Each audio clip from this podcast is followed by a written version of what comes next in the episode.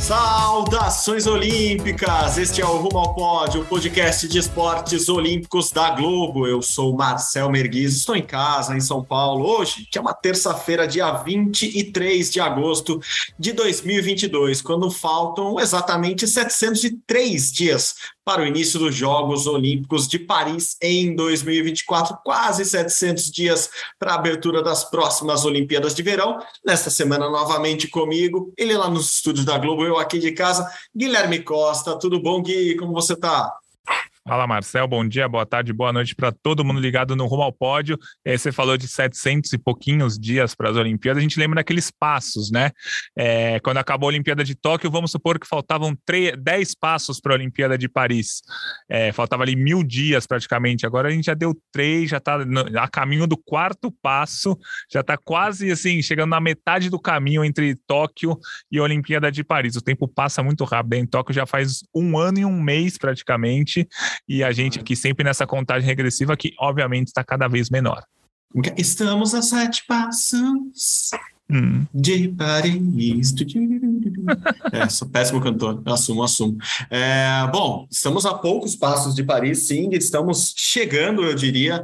É, muita coisa acontecendo. A semana, por exemplo, para dar um exemplo só, a, a, sede lá de Saint-Ouen, que o Brasil vai, vai usar como base nas Olimpíadas de Paris, já foi inaugurada pela seleção masculina de vôlei em preparação para o Mundial de Vôlei. Vamos falar mais disso no final desse episódio ainda, mas já, já tem. Já tem base sendo inaugurada pelos brasileiros lá na França, então tudo vai acontecendo aos poucos, passo a passo, mas vai acontecendo, assim como vão acontecendo mundiais pelo mundo, Copas do Mundo, etapas de campeonatos e ligas mundiais, é, como no surf, né? Essa semana já tivemos uma, uma etapa importantíssima, acho que das mais importantes para quem está olhando para a Olimpíada, né? A etapa de Tearrupo, é, nem, não, não se fala Tearrupo assim, fala Chopo, se eu não me engano. Mas eu vou ler Tearrupo e eu vou falar Tearrupo o resto da minha vida. vou deixar os surfistas falarem Chopo lá no Tahiti, lá na Polinésia Francesa, a 15 mil quilômetros da Torre Eiffel, mais ou menos,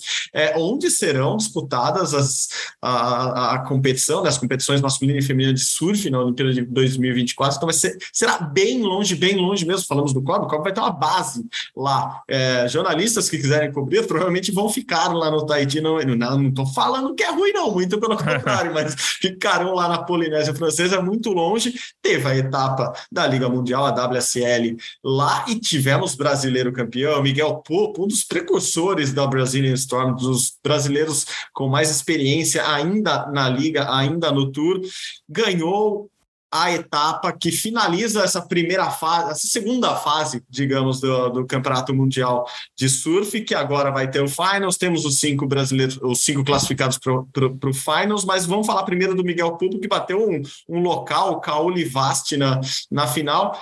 Grandes tubos, grandes ondas e mais um brasileiro entrando para a jogada, para a briga aí do, do, do, do surf em 2024, Gui? Ah, com certeza. Principalmente o primeiro motivo, claro, que você já falou. A etapa foi, a, a, etapa foi disputada onde vão ser disputadas as Olimpíadas e o Miguel Popo já mostrou que ali é literalmente a praia dele, é onde ele gosta de surfar, tanto que ele venceu essa etapa. Ele não se classificou para o Finals, né? Que só os cinco primeiros se classificam, por 85 pontos. Aí você vai falar, pô, 85 pontos é bastante. Não. O, o e Garage teve 40.270 pontos e o Miguel Popo 40.185. Foi 0,0 0 quase nada. Qualquer bateria em qualquer uma das 10 etapas que o Miguel Popo vencesse, o Miguel Popo estaria na frente do canoa e conseguiria essa vaga no Finals. Mas gostei muito do final da temporada dele, do Miguel Popo, aliás, de toda a temporada dele, né? Mas esse uhum. final vencendo é, mostra que ele é um cara que vai chegar assim para brigar, né? Faz uns dois ou três anos que o Brasil tem três surfistas brigando ali em cima, o Filipinho, o Ítalo e o Medina. Acho que o Miguel Popo talvez ano que vem já brigue com esses três e com outros atletas pelo título mundial. Então, espetacular, muito legal é, o caminho dele. O Filipinho não foi tão bem na etapa, mas se garantiu em primeiro lugar na classificação do Finals. Então ele já tá. Vamos tentar explicar como é que funciona o Finals. Quem via quem jogava Mortal Kombat nos anos 90 vai entender. É tipo chegar no poderoso chefão. Então, assim, tem cinco classificados, certo? A primeira rodada, o quarto enfrenta o quinto. Beleza. O vencedor desse, desse confronto enfrenta o terceiro colocado do ranking.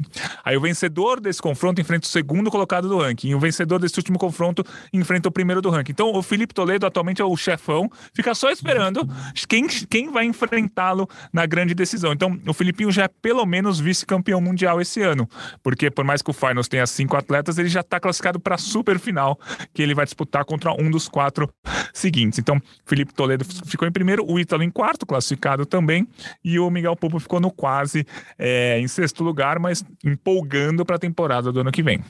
É isso mesmo, quem está acostumado com aquelas chaves de Copa do Mundo ou de tênis, que um enfrenta o outro, daí avança para o centro. Um enfrenta... Não, não é assim. É uma chave que é uma escadinha, pensa numa escadinha. Então, lá, o quarto e o quinto, o quinto colocados na base da escadinha, quem ganhar lá sobe o degrau e pega o cara que já está esperando lá na escadinha. Sobe, mas o degrau pega é o cara. Isso. Então, o Ítalo está lá na primeira, na, na base da, da escada, tem que subir todos os degraus até chegar no Filipinho. Então, podemos ter uma final brasileira? Podemos. O Ítalo tem que vencer as três baterias dele, chegar pegar o Ítalo, daí lá no final, o Ítalo é como se ele já estivesse na grande final, ele já está, né? Não é como se ele estivesse, ele já está lá na final esperando o melhor desses quatro outros classificados para o Finals para disputar o título mundial, e daí será o título mundial que valerá esse ano, é o título mundial que, que a gente celebrará como o campeão do ano, independentemente das outras etapas, vai ser em Trestles, na Califórnia, onde mora o Felipinho, onde ele surfa muito bem, então ele é favoritaço a, a esse título muito legal, porque seria o primeiro título dele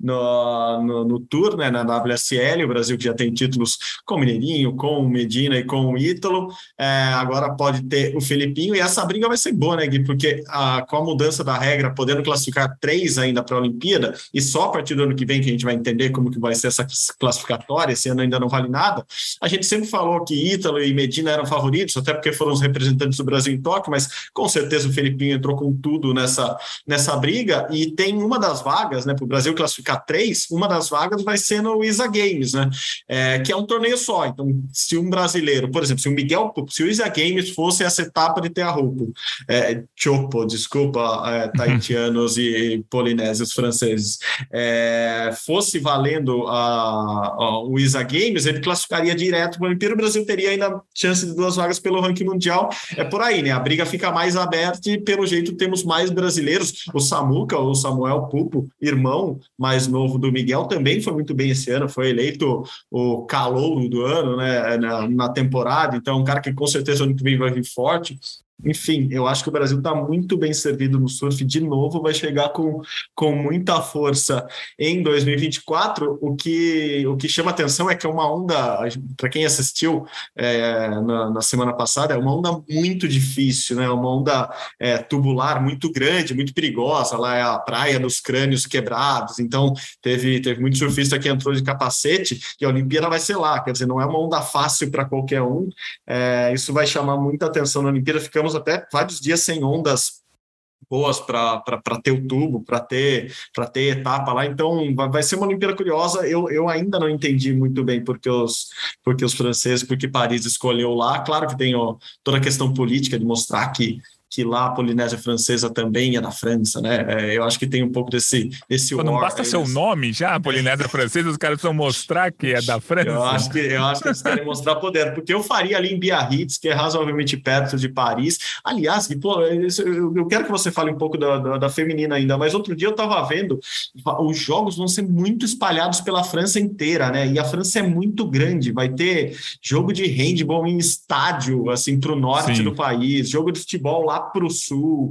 É, é bem no sul da França. Então, eu estava olhando com mais atenção esses dias o calendário e, e Paris 24 não vai ser só ali Torre Eiffel e, e, arredores, não. Vai ter muita coisa espalhada pelo país. É, isso é muito bom, claro, em alguns aspectos, mas muito ruim. Assim, o handball, por exemplo, é todo quase no norte do, do, do país ali. Se eu não me engano, Lyon. Posso estar confundindo agora aqui, mas acho que Lyon e no estádio, um estádio gigantesco é, é, legal, mas curioso que eles tenham descentralizado tanto os jogos e agora você pode emendar falando disso e falando também da, da Tati no feminino no surf, Gui.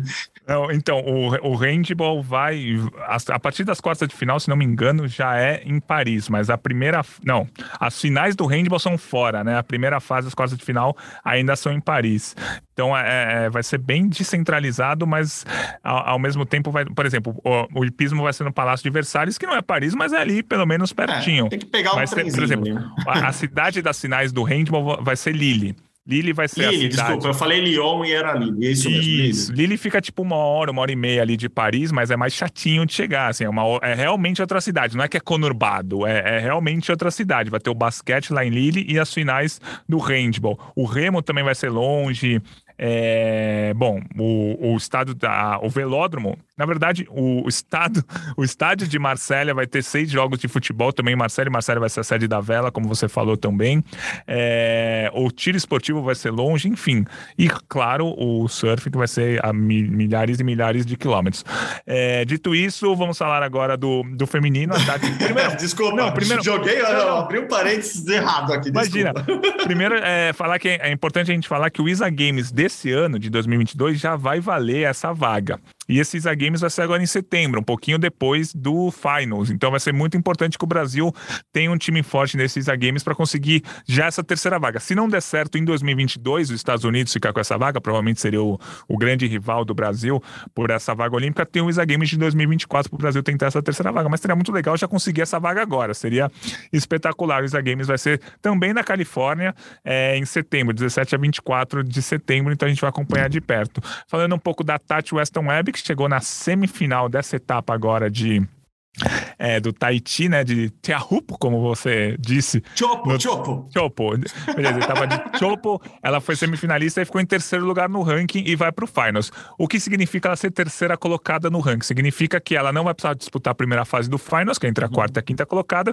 Ela vai entrar na segunda fase, disputando contra o vencedor da quarta e a quinta colocada. A vencedora da quarta e quinta colocada. Ou seja, para ser campeã, ela precisa vencer a bateria contra a quarta colocada a... e se passar a bateria contra a segunda colocada e se vencer a bateria contra a primeira colocada. É difícil a Tati conquistar o título, mas a gente vai ficar na torcida. O ano passado ela já foi vice-campeã. Então acho que a Tati está encaminhada aí para brigar forte pelo título. Ítalo e Filipinho também no masculino. O Filipinho mais tranquilo, já na decisão, é já é pelo menos vice-campeão. O Ítalo vai ter que remar. Vencer o quinto colocado, depois vencer o terceiro colocado, depois vencer o segundo colocado, para aí sim enfrentar o Filipinho, que será muito legal. Uma final Filipinho e Ítalo. Boa, boa. Seria mais uma final brasileira. Ano passado, o Filipinho perdeu para o Medina, o título mundial, o Medina conquistou o tricampeonato no, no, ano passado e esse ano não disputou por todos os problemas que a gente já falou aqui, acabou não se classificando para o Finals, claro, mas Medina com certeza estará bem e de volta o ano que vem. Outro esporte que foi bem é, nesse final de semana que passou, Gui, não era uma etapa de mundial, mas era um, um campeonato importante nas Américas, né? Pra, acho que o Brasil precisa se consolidar aqui nas Américas primeiro, é, antes de querer virar potência mundial, claro, como em todo o esporte, foi no Taekwondo. O Taekwondo brasileiro conquistou é, duas medalhas de ouro, 14 medalhas no total, lá na President's Cup em Jacksonville. Aliás, tem torneio para um caramba lá em Jacksonville ultimamente, a gente vive falando deles aqui nos Estados Unidos. É, acho que os dois principais destaques do Brasil, claro, os dois ouros, o Netinho Marques e o Ícaro Miguel que foram ouro, claro, foram campeões. O Netinho, inclusive, foi eleito o melhor lutador, né, o melhor atleta da competição, uma competição que valia a vaga para o Pan-Americano de Taekwondo, que é o ano que vem, então os dois já estão classificados. É, é um passo a passo do Taekwondo, um esporte que a gente sempre fala por aqui, que já tem medalha olímpica, claro, com homens e com mulheres, mas que o próprio COB trata como, como esporte com grande possibilidade de medalha em 2024, porque o Brasil tem ali dois, três, até quatro quatro atletas brigando pelo topo do ranking, brigando pelo topo de categorias importantes. É, foi bem o Brasil nessa em mais uma competição que varia pontos para o ranking mundial, né, Gui? Isso, e assim, esse ranking mundial é importante porque os pontos já estão realmente contando para a Olimpíada de Paris, existe o ranking de classificação olímpica, que o, o Ícaro, só para a gente entender, o Ícaro é líder do ranking mundial da categoria 87 quilos, beleza, e ele é segundo colocado no ranking olímpico, de classificação olímpica da categoria acima de 80 quilos. Se o pré-olímpico acabasse hoje, esse ranking fechasse hoje, o Ícaro já estaria classificado, porque era o segundo colocado. O Edival, que também foi ouro nos Estados Unidos, é quinto desse ranking e também estaria classificado se a Olimpíada fosse hoje. Então, é, o Brasil aproveitou muito bem esse início de ciclo para conseguir já alguns pontos importantes para conseguir essa vaga pelo ranking mundial e não precisar ficar disputando o torneio pré-olímpico, essas coisas. No, no feminino, a Milena Titonelli foi vice-campeã nesse torneio nos Estados Unidos, de Jacksonville, e ela é quarta colocada desse ranking olímpico. Então, assim, se o ranking fechasse hoje, o Brasil teria os mesmos classificados que estavam na Olimpíada, a Milena no feminino e a o Ícaro e o Edival no masculino com uma pequena diferença. O Ícaro mudou de categoria. O Ícaro na Olimpíada, por exemplo, disputou a categoria até 80 quilos e agora está na categoria acima de 80 quilos. Bom, Gui, aproveitando que a gente está tá falando de taekwondo já aqui, vamos falar com um dos principais atletas, principais estrelas, astros, os principais caras do taekwondo brasileiro, Ícaro Miguel. Com certeza, Gui, uma das entrevistas mais inusitadas que a gente já fez aqui no podcast. É, o Ícaro está na nossa lista faz tempo, eu já tinha falado para o Gui que queria te entrevistar faz, faz bastante tempo aqui, Ícaro. A gente tinha combinado antes, tinha rolado aquela produçãozinha, daí no dia da gravação, o que acontece com você, amigo? Você está onde, Ícaro? Conta pra gente. Acho que primeiro quero agradecer a vocês, falar que você escolheu, cara, um dia maravilhoso para a gente estar tá fazendo isso aí. eu tô preso aqui em Miami, tentando voltar para o Brasil de uma competição. É, tive um monte de problemas aqui com a companhia aérea, e, enfim, atrasou o voo mais de, de um dia. Tô aqui, tô aqui preso, então vamos gravar. Já que é para gravar, vamos gravar no, no aeroporto mesmo, aqui eu mostrar pro pessoal, ó. Tô sentadinho nas cadeiras aqui, o pessoal passando lá no fundo e, e é isso. Vamos embora. A gente, vai, a gente vai tentar fazer companhia, pelo menos, já, infelizmente. Isso, pelo menos, pelo menos eu, eu, eu ganho um tempozinho com vocês aqui. boa, boa. É, me conta então, como foi? Você estava na President's Cup, né? Que é, que é, uma competição que valeu até classificatória para o PAN, não para os Jogos Pan-Americanos, mas para o PAN do ano que vem, né, Ícaro? E é, soma de pontos para o ranking mundial também. Competição importante que você estava aí em Jacksonville. Me conta como foi e como está esse atual momento teu, assim, ranking mundial, preparação, cabeça onde? Cabeça é, no ranking mundial, cabeça nas Olimpíadas de Paris já, cabeça nos Jogos Pan-Americanos no ano que vem. Me conta um pouco desse teu momento. Cara, eu, eu vivo um dos melhores momentos assim da, da minha vida, né? Falar da minha carreira, mas eu acho que é da minha vida. Passei por um processo difícil pós-Tóquio, né? Vim ali de, um, de, de, grandes conquistas antes da, da, da Olimpíada de Tóquio. O Tóquio não foi da forma que a gente acreditava que seria. Eu acreditava de verdade que eu teria um, um grande resultado assim na Olimpíada de Tóquio. Não me via fora do pódio em momento algum, até pelos resultados que eu apresentava antes da Olimpíada. E, enfim, acabou não sendo da forma que a, que a gente queria, mas ainda assim voltei é, a conquistar no, agora no, no, no, já no início do ciclo, né? Fui campeão pan-americano é, em 2021, campeão pan-americano de novo em 2020, em 2022, né? Esse ano. É, acabei de vir do President's Cup, que é um evento de nível altíssimo, nível América, mas, mas que é, é praticamente um segundo Pan-Americano ali que a gente tem. E, e o President's Cup ele acontece todos os anos. Como o, o campeonato Pan-Americano, exceto o de 2021, né, que, que foi prorrogado pra, por causa da, da, da pandemia, o campeonato Pan-Americano acontece de dois em dois anos. O President's Cup ele só vale vaga no quando é o President's Cup que antecede o, o ano do Campeonato Pan-Americano. Então, esse ano, é, o President's Cup não vale vaga para a gente, ele vale para as categorias de base. Para a gente, ele vale pontos para o ranking mundial e ranking olímpico. E, cara, meu objetivo nesse momento é o Campeonato Mundial, né? A gente tem etapas importantes do, de, de Grand Prix, mas o grande foco do, do ano aí é o Campeonato Mundial, que vai ser em novembro, em, em Guadalajara e, e tentar levar um título inédito para o Brasil, né, que a gente ainda não tem. O Brasil, infelizmente, a, a, até hoje não, não teve essa conquista no masculino do ouro aí no Campeonato Mundial e também de um ouro olímpico, né? Então, uhum. acho que o, o meu grande objetivo é esses dois: é ser campeão mundial agora, no final do ano, em novembro, e, e aí fechar o ciclo com, com a medalha de ouro em, em, em Paris. E, e, cara, me conta uma coisa sobre as categorias de peso. Você é atual líder do ranking mundial da categoria até 87 quilos. E só que na Olimpíada não existe essa categoria. Na Olimpíada existe a categoria até 80 quilos e a categoria acima de 80 quilos. Na Olimpíada Isso. de Tóquio, você disputou a categoria até 80 quilos. Para esse Isso. ciclo você mudou? Você está na categoria pesado, sem limite de peso, quando o assunto é Jogos Olímpicos? Isso, exatamente. No Taekwondo, nós temos é, duas divisões de peso. Tem o, os eventos em categoria mundial, que, que são oito pesos, e aí entra o até 87, e tem os eventos em categoria olímpica, que normalmente são os jogos, né? Então, os Jogos Sul-Americanos, Jogos PAN, é, Jogos Olímpicos e as etapas de Grand Prix também, todos esses eventos que são jogos, eles são em, em, peso olímpico. E aí eles, esses pesos olímpicos diminuem pela metade, que é até 58, até 68, até 80 e acima de 80. É, por opção minha, junto com meus treinadores, nós achamos melhor é, nesse, nesse ciclo agora a gente vir na, na, na, categoria de cima. Eu sempre fui um atleta que tive uma massa muscular muito alta, né?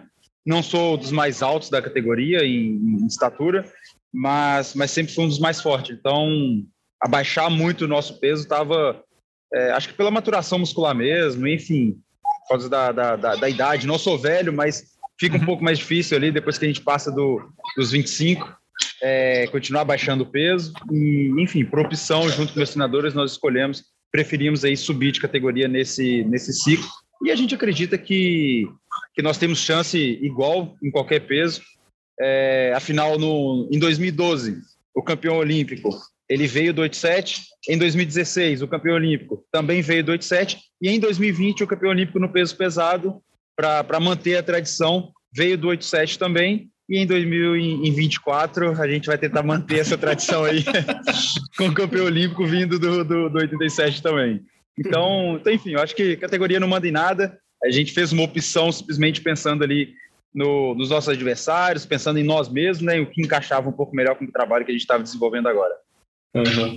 O, o Ícaro foi vice-campeão mundial em 2019, vice-campeão do PAN, né, do, dos Jogos Pan-Americanos em Lima também no mesmo ano, Isso. 2019. É, tem, tem, tem vários títulos aí, mas tem duas batidas na traves importantes aí. É, quando você fala que quer o ouro no, no Mundial e quer o ouro é, na próxima Olimpíada, imagino que você queira o ouro também nos Jogos de Santiago ano que vem. É, é por isso, assim, essa, essa, essa parada ali nas finais está te incomodando há algum tempo? É? Cara, vou te falar, eu. Olha, olha que louco isso. Eu sou atual líder do ranking mundial, já conquistei grandes resultados, assim, né, dentro da, da, da modalidade, mas, mas eu nunca ganhei uns jogos. Então isso me incomoda muito, sabe? Eu nunca ganhei. O Sul-Americano nunca, nunca, nunca lutei. Jogos Sula, nem jogos. Esse ano tem, né? Inclusive, sou eu que vou disputar. Então, vai, vai ser o primeiro aí que. Primeiros jogos, né, que eu vou ter na, na, na carreira. E, mas me incomoda assim, é, campeonato mundial. Eu sempre falei, na minha vida toda, sempre falei de Olimpíada. Ah, quero ser campeão olímpico, quero ser campeão olímpico. Mas depois que eu fui prata no campeonato mundial, cara, isso me engasgou de um tanto, cara, que eu falei, não, eu preciso agora ser campeão mundial para tirar essa, sei lá, esse peso de mim comigo mesmo. Eu sei que foi uma grande conquista e tal, mas, mas de toda forma é algo que eu preciso tirar de mim. Falei, não, cara, eu vou, eu preciso ir lá e, e ganhar esse Mundial. E por ser um feito gigantesco também para a nossa modalidade, nosso país, que não tem realmente. Tal, então, então eu quero, eu quero muito. Boa. E, oh, desculpa. Ícaro, é, deixa eu fazer uma outra pergunta agora, pensando mais é, no Campeonato Mundial desse ano. A gente adora fazer comparações. Ah, o Campeonato Mundial desse ano pode nos dar um parâmetro para a Olimpíada do ano que vem. Você acha que você sendo campeão, que é a nossa torcida, da categoria até 87 quilos, você acaba virando um dos favoritos para a Olimpíada de Paris 2024 no seu peso? Você acha que isso, geralmente, o cara que é campeão mundial acaba chegando como um dos favoritos ou taekwondo é tem tanta gente favorita, tanta gente com chance que chega todo mundo mais ou menos igual lá? Cara, é, é difícil falar sobre favoritismo, porque porque o taekwondo ele é muito aberto, é, é o que você falou. Ele, cara, a gente tem tanta tanta gente com grandes resultados em, em uma Olimpíada, principalmente por ser um, um evento de. Por, ser, por ter várias categorias né, em peso mundial. Então, sei lá, cara, para você ter noção, na Olimpíada passada, nós tínhamos, na minha categoria, nós tínhamos de finalista em campeonato mundial do mesmo ciclo, uh, sete finalistas na, mesmo, na mesma categoria. Entendi. Então, então assim, é porque tinha, ó, tinha os finalistas, tinha eu como finalista do, do 87, que eu fui prata. Claro. Tinha o, o, o, o, campeão do até 74, que foi inclusive o italiano que eu, que eu perdi na primeira luta. Tinha o campeão e o vice do, do 80. E tinha o campeão de 2000, campeão do 74, que foi o russo, que foi campeão olímpico. É, não, o campeão e o vice do 74 de 2017. Então, então na, na verdade foram oito, né? Oito atletas oito. aí de 16, de 16 atletas, oito finalistas em campeonato mundial no, na, mesma, na mesma chave. Então, acho que o mundial em si não, não me torna favorito. Enfim, o taekwondo ele, ele é um esporte muito aberto, né? É difícil falar sobre uhum. isso.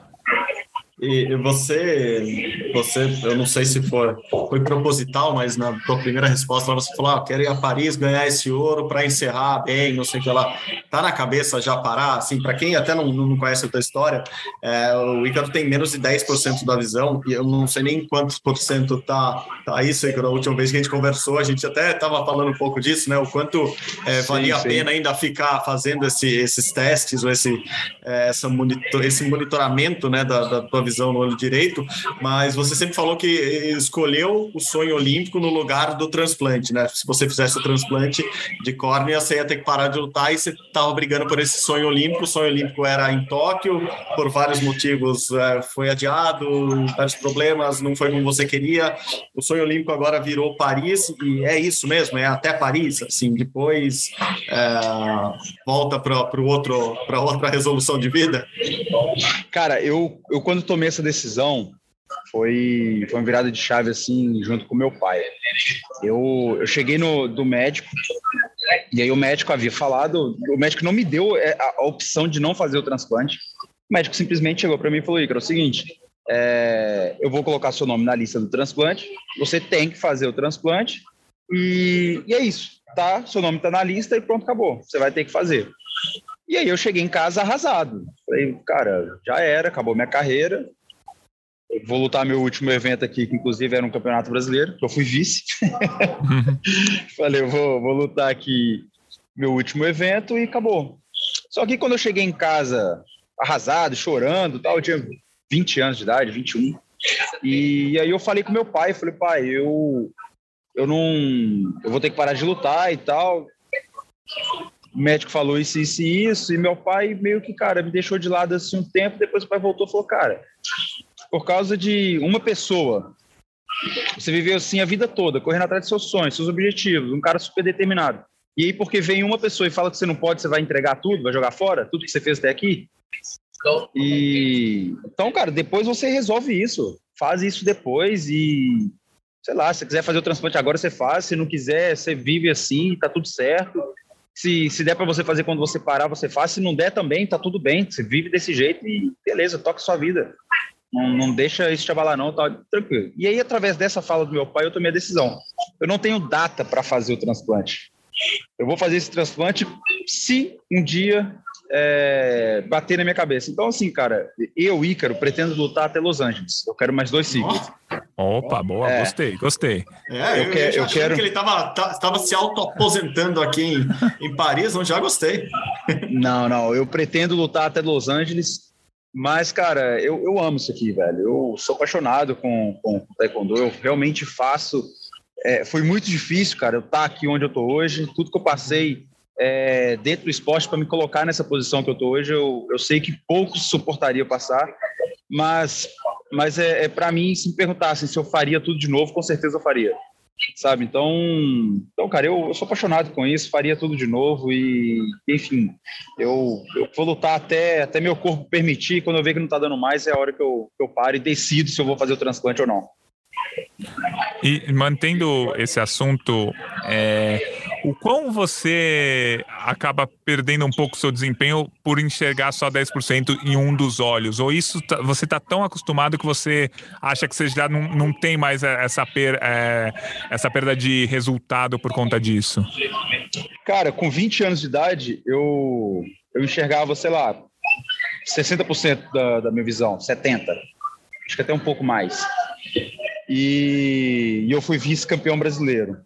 Uhum. Hoje eu enxergo 5% e sou líder do ranking mundial. Então, boa.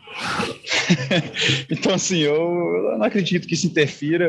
Acho que já teve um período de adaptação, sim, mas hoje, cara, é, é simplesmente, sei lá, só vou lá e faço e não fico pensando nisso não. E já era. Boa. Cara, a história do Ícaro é inspiradora por todos os motivos e todos os aspectos.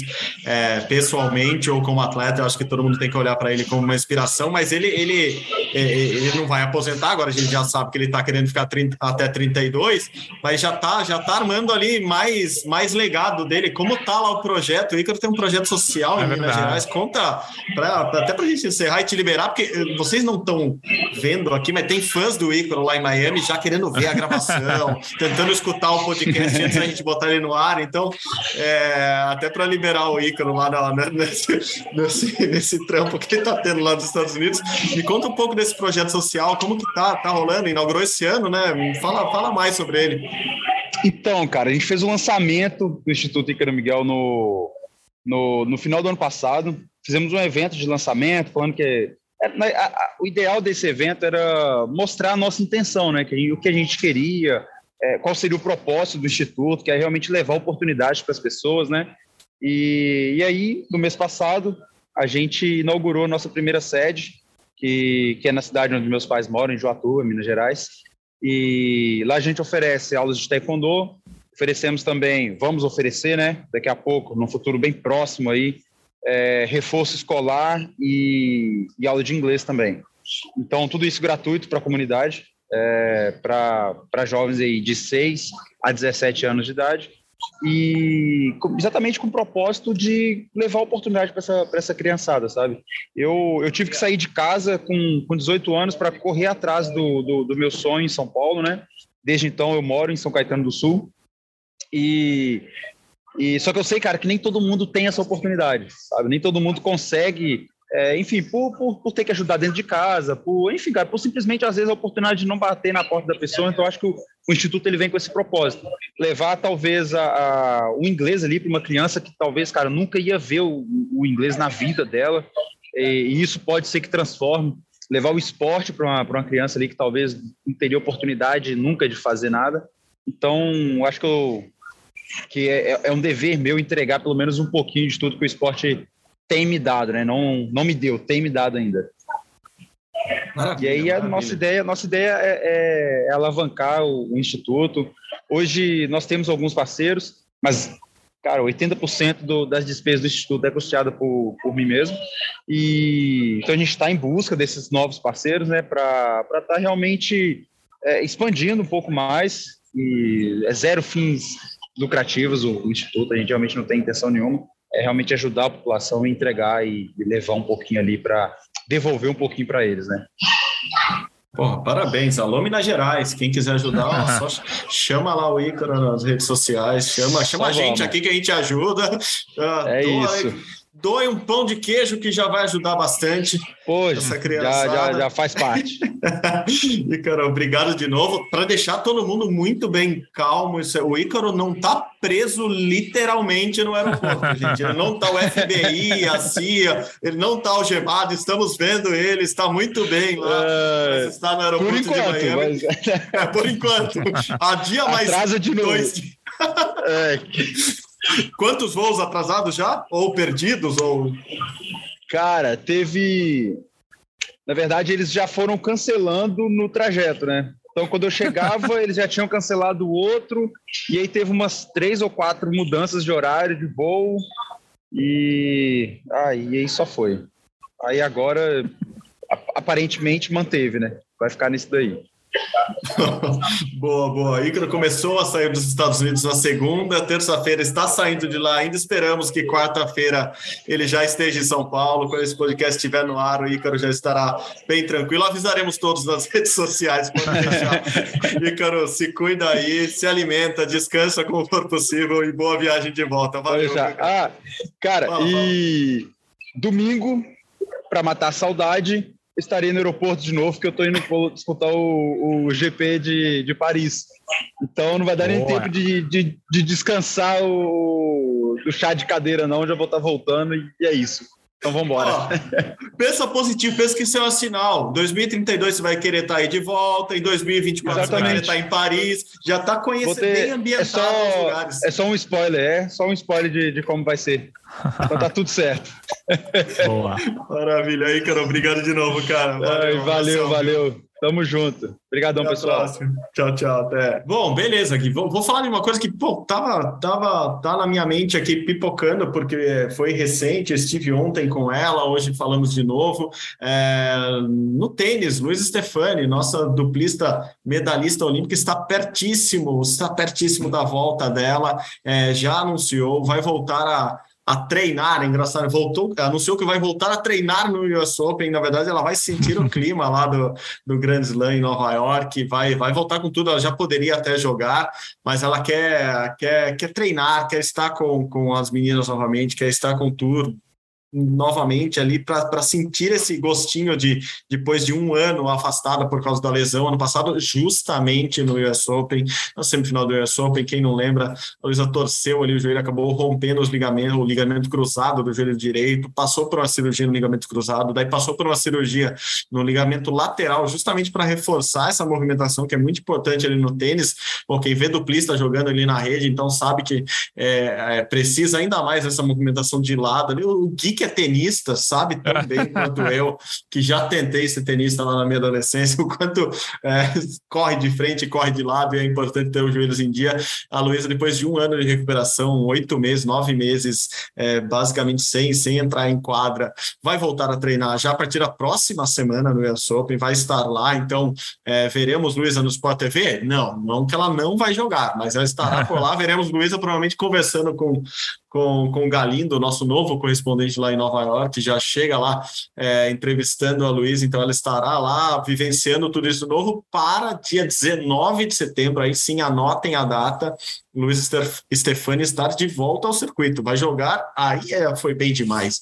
O WTA 500 de Tóquio, justamente onde ela uhum. ganhou uh, a medalha olímpica, lá na Ariake Arena, no, em, em, Tóquio, onde foram disputadas as Olimpíadas, onde ela ganhou com a, com a Laura Pigossi é, o, o, a medalha de bronze, é, também é quase exatamente um ano, né, um ano e pouquinho atrás, então vai ser muito legal ver esse retorno da Luísa. Ela está muito animada, está com a cabeça muito boa. Ela até falou que estava nervosa nos últimos dias, mas que essa semana assim chegou a hora, ela arrumou as malas, está indo para Nova York, então ela se acalmou. Assim, falou, agora ela entendeu que é só uma, uma viagem a mais para um torneio a mais.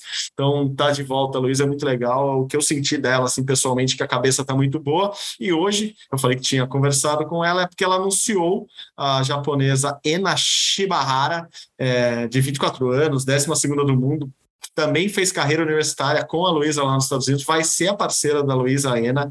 É, ela que já, já fez semifinal de, de Roland Garros, já ganhou da Luísa há pouquíssimo tempo, ano passado em Miami, na final de Miami, então é uma ótima duplista, uma ótima escolha da Luísa, mas nos bastidores, o que todo mundo está esperando é que a Luísa jogue com a Bia, né, Gui? E a gente tem essa, essa dupla, enfim, formada para para a gente até brinquei com ela falei, vai, vai cair a internet quando vocês anunciarem que vão jogar um torneio juntos porque a Pia está num ótimo momento todo mundo gosta muito de você então é, estamos esperando talvez fique para o ano que vem porque a Pia está numa corrida muito boa para chegar no finals do tênis né Gui? então acho que temos o tênis feminino do Brasil é, em alta e esse segundo semestre acho que ainda mais contente com a volta da Luísa agora Sim, estou empolgado. A Shibahara já ganhou. Você falou que ganhou uma vez, se não me engano, ganhou três ou quatro vezes a Luísa. A Luísa já ganhou dela também, mas na, quando ela, jogada, ela jogava com a Harley, a, a Luísa jogava com a Harley, era, não vou dizer freguesa, mas a Luísa tinha perdido alguns jogos para a Shibahara, mas que bom. Ela é uma ótima jogadora, ótima duplista aí para a Luísa voltar ao circuito. Lembrando que ela, atualmente, se não me engano, é número 99 do ranking mundial, a Luísa, mas ela tem um ranking protegido por causa da lesão. O que, que significa esse ranking protegido? Apesar de ela ser número 99, 99 do ranking mundial, ela tem o um ranking protegido de número 13, então ela consegue entrar nos torneios é, sem precisar. Assim, tem torneios que quem é número 99 do ranking não, não consegue entrar. Ela tem esse ranking protegido e pode entrar no torneio que ela quiser jogar por ser número 13, afinal ela está um ano sem, sem poder conquistar pontos no ranking, e mesmo assim está ali em, no número 99. Foi, era muito curioso, porque a, a Luísa se machucou e aí ela continuou subindo no ranking mesmo sem jogar. Ela chegou a ser top 10. Ela se machucou como 13 terceira, chegou a ser top 10, porque outras jogadoras foram perdendo pontos, mas aí um ano sem jogar, você praticamente some ali do, do ranking mundial. Então é importante isso. Ela tem um ranking protegido que ela vai poder participar de todos os torneios que ela quiser por conta é, desse ranking. Então vai ser interessante acompanhar a Luísa com a Shibahara e a nossa sonhada dupla da Luísa com a Bia. Essa eu quero ver em Olimpíada, na Billie Jean Cup também vai ser muito legal se elas jogarem juntas, se elas puderem jogar juntas. Então, vamos acompanhar de perto a Luísa, a Bia e, claro, o tênis feminino inteiro. Uhum. Se eu não me engano, o ranking protegido dela é de nove torneios ainda, Gui, porque ela ficou, acho que conta de acordo com, ah, ficou seis meses parada, são seis torneios, nove meses parada, ou até um ano parada, são nove torneios. Então ela tem esse ranking protegido mesmo, que é o ranking de entrada, né? E é curioso que ela despencou em duas semanas, sei lá, de 30 para 40 para 50 para 99 do ranking, porque exatamente há um ano ela fez um, um, período espetacular ali, a Honda americana dela, vocês vão lembrar, e por isso a gente começou a falar muito mais da Luísa. Logo depois da Olimpíada, ela jogou muito bem, ganhou Cincinnati, e foi, ganhou, foi vice Cincinnati, ganhou Cincinnati, e chegou no US Open e foi até semifinal. Então a Luísa ia despencar no ranking mesmo, é, uma hora ou outra, mas agora ela voltando, e pô, ainda mais em Tóquio, uma cidade que com certeza vai fazer bem para ela. Vai ser muito legal mesmo de acompanhar. Quero estar nessa nessa podia ser uma Billie Jean Cup aqui no Brasil, né? Assim, imagina, Luísa e Bia num, num, confronto aqui legal na, no, em São Paulo, de preferência, porque daí a gente vai, vai, vai, vai espertinho aqui. vamos torcer, estamos na torcida é, WTA e, e, ATPs e afins. É, bom, Gui, vamos, vamos falar um pouco, saindo um pouquinho do tênis agora.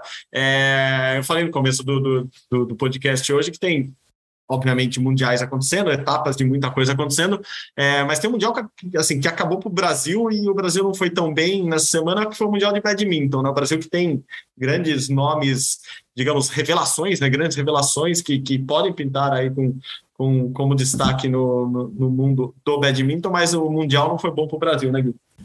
É, assim, não foi bom, isso é verdade. O Brasil ganhou só, só, um jogo na chave de duplas, perdeu todos os outros, mas é um não foi bom de forma esperada, porque o Campeonato Mundial, obviamente, reúne os melhores é, do mundo. Então, por exemplo, se a gente pegar o, o Igor Coelho, o Igor Coelho atualmente é número 51 do ranking mundial, é campeão pan-americano, tal, todas essas coisas, e ele estreou contra o número 6 do ranking mundial. Logo na primeira rodada, ele pegou o medalhista de bronze nas Olimpíadas do ano passado, é um cara muito bom, número 6 do ranking, o é, vai ser complicado falar o nome do cara aqui da Indonésia, viu?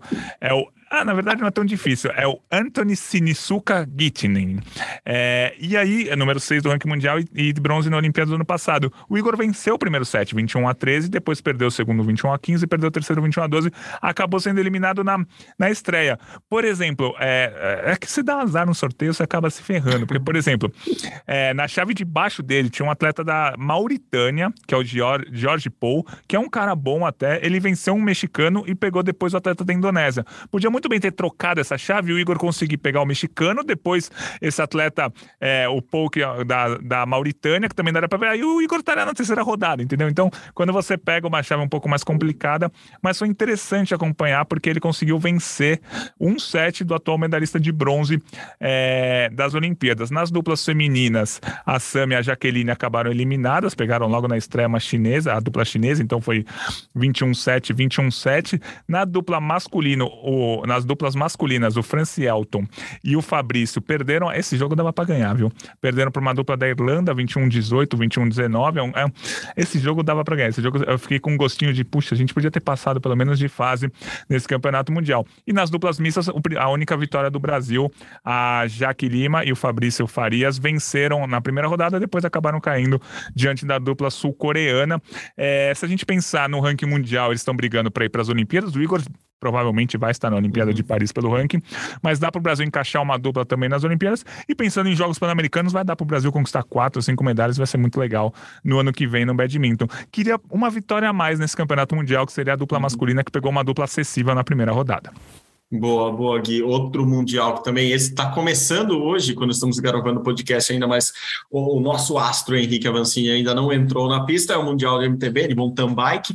É, esse o Brasil se fosse o ano passado, o ano retrasado, eu ia falar, o Brasil tem chance de medalha, né, Gui? Mas o, o Avancini não vem numa boa, boa fase, é difícil de falar, né? Mas é assim, não, ele tá subindo com, com dificuldade ali a ladeirinha dessa montanha dele, e não, não, não tava como tava um, dois, três anos, mas é um cara que, obviamente, está entre os melhores do mundo e a gente pode, pode esperar sempre o melhor dele, ainda mais no Mundial, que, que é quando todo mundo tá focado ali para a competição, né, Gui? É, ele, o, o Avancini teve problemas é, físicos, né? Durante toda a temporada, ele não conseguiu encaixar nenhuma grande etapa de Copa do Mundo. Ele participou de algumas, mas não conseguiu grandes resultados. É, e ele já falou que assim, esse campeonato mundial vai ter duas provas para ele: o short track, que é uma prova menor, digamos assim, é, tem 20, 30 minutos de duração, e o cross country, que é a prova olímpica, que demora uma hora e meia, quase duas horas, que é a principal prova. Mas ele, nesse campeonato mundial, vai, vai focar nesse short track e a gente vai ver o que, que vai acontecer. É, é, com ele que ele pode ganhar até medalha nesse short track, mas acho difícil ele conseguir um bom resultado no, no cross country olímpico. Um bom resultado seria para ele, que já foi duas vezes quatro colocado, uhum. um bom resultado seria um top 5, top 7. Acho isso muito difícil. Mas quem sabe ele começa a se reencontrar nessa prova do cross country olímpico, Sim. fica em décimo nesse mundial, fica em oitavo e já começa pensando na temporada que vem, pensando, pô, voltei a estar entre os melhores, vou tentar voltar a brigar por pódio nesse cross country olímpico. É, eu nunca vou esquecer da entrevista do, do Avanci logo após a prova lá no, no Japão, né, logo após as Olimpíadas, quando todo mundo tentou, assim, todo mundo não, mas digamos que a primeira pergunta para ele foi tentando elevar a moral dele ali, ele tinha liderado a prova olímpica, falando, você conquistou o melhor resultado do Brasil nas Olimpíadas em todos os tempos? Ele falou, não, eu não vim aqui para conquistar o melhor resultado do Brasil em todos os tempos, eu vim aqui para buscar a medalha olímpica. Então, é, é, essa é a mentalidade do Avancini, ele, ele vai para as competições não para fazer, assim, o cara que foi duas vezes quarto colocado, claro que ser terceiro é melhor, mas se ele repetisse o quarto colocação, ele não ia ficar feliz, assim, Isso, ah, eu é. continuo sendo o melhor brasileiro de todos os tempos. Isso ele já é, já, assim, página virada na história dele, ele quer mais, por isso que eu, eu fico, acho que a gente fica com essa expectativa sempre em cima dele de, de esperar grandes resultados, e no caso dele é esperar medalha em Mundial, em Olimpíada, então acho que está pedalando no caminho certo, a gente sabe que, que, é, que é um craque ali dos pedais, é, vamos esperar, de repente fica, fica para a próxima temporada, uma temporada um pouco melhor e, e concentra em 24, que é o que importa daí. Sim. E torceremos para que lá ele se recupere de tudo isso aí que assim, eu falo, que cara para ter azar em prova, mas assim, é algo que acontece no, no MTB, né? O pneuzinho furado, ou bater em outro, enfim, acontece ali. Tomara que as coisas virem para ele de uma forma melhor nos próximos campeonatos, que comece nesse Mundial. Falando em Mundial, também tem um Mundial importantíssimo. Esse o Brasil vai, vai acompanhar muito, muito de perto mesmo, que é o Mundial de Vôlei, o Mundial de masculino de vôlei é o primeiro a acontecer, já começa neste final de semana, e daí eu aproveito que para fazer sua propaganda aqui, o Gui escreveu um texto muito legal no, no blog dele, vai lá no ge. Globo, é, com análise do que vem por aí, daria propaganda na Globo, o que vem por aí. É, ele conta um pouquinho, já ocorreram 15 mundiais esse ano, o Brasil tem, tem, tem quantas medalhas? Sete medalhas medalhas, né, Guilherme? Nove, já nove, nove, medalhas. nove medalhas. Já é me atrapalhando as contas aqui, é, mas que ainda tem 30 mundiais. E o primeiro, acho que é importante para a gente prestar muita atenção, é esse de vôlei, né? Começa aí a explicar um pouquinho do seu texto, dessa tua análise, é, o que esperar do Brasil nesse Mundial de Vôlei e nos próximos mundiais até o fim do ano, Gui. Então, a gente sabe que, obviamente, em 2022 não teve Olimpíada de Verão. A Olimpíada de Verão é só em 2024. Mas para a gente ter uma noção, vai, vamos supor que tivesse uma Olimpíada em 2022, como que a gente analisaria? A gente pegaria... O famoso se resu... a Olimpíada fosse isso, hoje... Isso, a gente pegaria os resultados de todos os campeonatos mundiais, atletismo, judô, canoagem, vela, isso tudo dão 47 campeonatos mundiais, soma todas as medalhas e faz um quadro de medalhas, como se fosse uma Olimpíada. Então, eu, eu fiz isso nos mundiais que já foram a, até o momento, que não foram muitos ainda, mas já foram 15, que é um número é, grande, é um terço de todos os campeonatos mundiais, mas, por exemplo, já foram os dois maiores mundiais da temporada, que seria o atletismo e o Mundial de Esportes Aquáticos, né? Que junta natação, águas abertas, saltos, polo aquático e nado artístico. Então, pegando esse quadro de medalhas, Estados Unidos está em primeiro, 31 ouros, né? Deu um show no Mundial de Natação e no Mundial de Atletismo. China em segundo com 14 ouros, França em terceiro com 10, Itália em quarto com 9, bababá. E o Brasil, neste momento, está só em 21 primeiro, com dois ouros, três pratas e quatro bronzes. 21 primeiro é uma posição que não, não é a realidade do Brasil. O Brasil está uhum. bem acima dessa posição. É, em termos mundiais. As medalhas do Brasil até o momento, o Alisson nos 400 com barreira e a Duda e a Ana Patrícia no vôlei de praia, ouro. Bia Ferreira no box, Vitor Felipe e Renato no vôlei de praia, Isaquias Queiroz na canoagem, prata. Guilherme Costa, meu xará na natação, Ana Marcela nas águas abertas, a Letícia no salto em distância e o André Jorge no vôlei de praia ganharam a medalha de bronze. Aí você vai me perguntar, pô, mas Isaquias foi campeão, Isaquias foi campeão mundial de uma prova Sim. que não é olímpica, é super legal, comemorei, chorei, emocionante, mas a prova que ele ganhou não foi olímpica.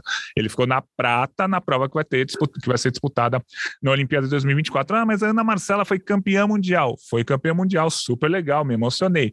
5 quilômetros e 25 quilômetros. Na prova olímpica, que é de 10 quilômetros, ela foi bronze. Então, nessa tabela que eu fiz, entra a medalha de bronze dela. Uhum. Só que você vai falar, pô, o Brasil tem 21 primeiro, que ano horrível, não sei o que lá, o Brasil que tinha sido quase top 10 da Olimpíada. Não, gente, ainda tem um monte de mundial para rolar e os principais mundiais do Brasil não foram. Os dois de skate, que serão aqui no Brasil, o Street e o Parque, o Mundial de Surf, que a gente já falou, que a gente vai ter medalha com certeza, pelo menos uma. É, o Mundial de Judô, que o Brasil vai chegar com duas, três boas chances de medalha. Mundial de Ginástica, que eu não quero me empolgar, mas eu não duvido nada da Rebeca ganhar quatro, cinco medalhas. É, tem outros campeonatos mundiais que o Brasil pode surpreender aqui, pode surpreender ali. Então, eu acho que no fim das contas tem um mundial de vôlei masculino. Agora sim vamos entrar no vôlei masculino é, e o vôlei feminino. Então, acho que no fim das contas o Brasil vai passar de 20, 22 medalhas esse ano, que é muito legal, que seria um resultado muito bom para o esporte brasileiro nesse ano pós-olímpico. O Mundial de Vôlei começa essa sexta-feira, o Mundial de Vôlei masculino, e pela primeira vez em 20 anos, na minha opinião, o Brasil não é favorito. O Brasil chega ali como quarta força, atrás com certeza de França, Estados Unidos e Polônia, brigando um pouco com a Itália, talvez o Japão chegando, o Irã chegando, Eslovênia chegando. Então o Brasil é a quarta força. Se for campeão, vou ficar feliz? Vou ficar feliz, mas vou ficar surpreso também, porque o Brasil nesse momento é a quarta, quinta força do vôlei masculino. Primeira fase já vai ser difícil, Cuba está com um time bom, o Brasil vai jogar contra Cuba, Japão e Catar e vamos ver o que acontece nesse Mundial de Vôlei masculino, que o Brasil não é favorito, mas o Brasil é favorito a um monte de medalha nos mundiais de skate, de surf, de ginástica, de judô, é o Mundial Feminino de Vôlei que a gente vai ter até o fim do ano. Não, perfeito. É, até olhando tua análise e, e vendo que o Brasil já conquistou primeiro, assim, até agora, é, cara, o Alisson ganhar uma medalha olímpica Isso. na próxima Olimpíada é, assim, tá, tá ali. Ele, ele vai brigar por essa medalha. É, assim como Isaquias, assim como Ana Marcela, então a gente tem ali alguns que você já pode cravar que é, dois anos antes, a não ser que alguma coisa, na madeira, aconteça, assim, vai ser mantido. É, o ponto fora da curva até agora para o Brasil, e daí é favorável ao Brasil, é, foi o, o, Mundial de Vôlei de Praia, que a gente não tinha essa expectativa tão grande depois da Olimpíada fraca, depois das últimas temporadas não tão boas, e o Brasil saiu super bem, assim, com três medalhas, com título mundial.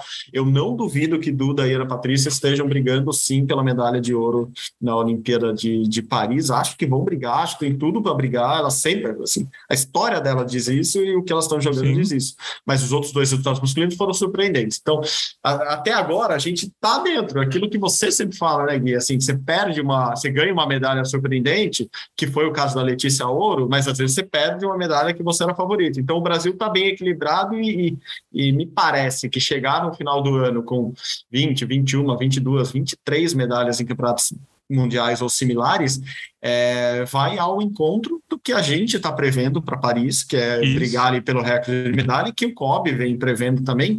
E eu, eu não lembro você, Gui, mas eu, pelo menos, a primeira vez que eu comecei a fazer, e fazer o que você faz, eu fiz uma vez na vida só e cansou demais, eu parei. que foi fazer o Mundial inteiro, eu fiz só, eu acho que, acho que fiz duas vezes, 2015 e 2016, por causa das Olimpíadas do Rio. mas eu lembro que em 2014 a gente começou a falar muito mais disso aqui no Brasil, né?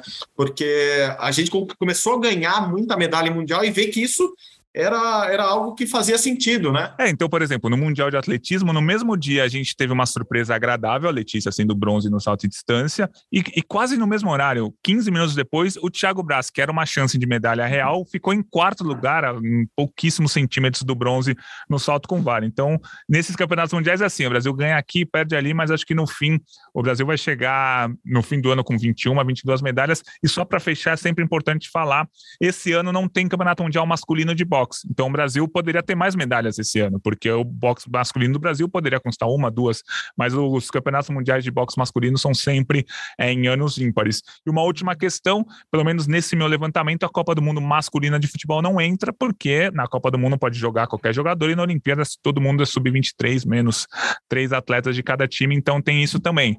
É, o Brasil vai conquistar 21, 22, 23 medalhas nos campeonatos mundiais desse ano e ainda poderia conquistar mais se tivesse Mundial de Boxe e a Copa do mundo masculina e feminina de futebol, né? A feminina só acontece no ano que vem. Então, nosso quadro de mundiais esse ano não tem boxe masculino, não tem futebol masculino e feminino, também não tem handball e algumas outras modalidades. Perfeito. É, o futebol olímpico é sempre uma caixinha. Não tô brincando, não vou falar esse, esse jargão, eu não uso, não. É, não, é isso, é isso, Gui. Acho que a gente tá, tá, tá, tá otimista muito por causa disso. Os resultados estão aí, as planilhas é, correspondem às expectativas também. E a gente vai acompanhando nesses próximos meses, porque agora, já chegando setembro, já tem muito mais Campeonato Mundial, outubro também. Então, estaremos atentos aqui. Gui, obrigado de novo por esse episódio, por esse rumo ao pódio dessa semana. Valeu pela companhia. Obrigado de novo, amigo. Valeu, Marcel. Sempre um prazer fazer o podcast ao seu lado.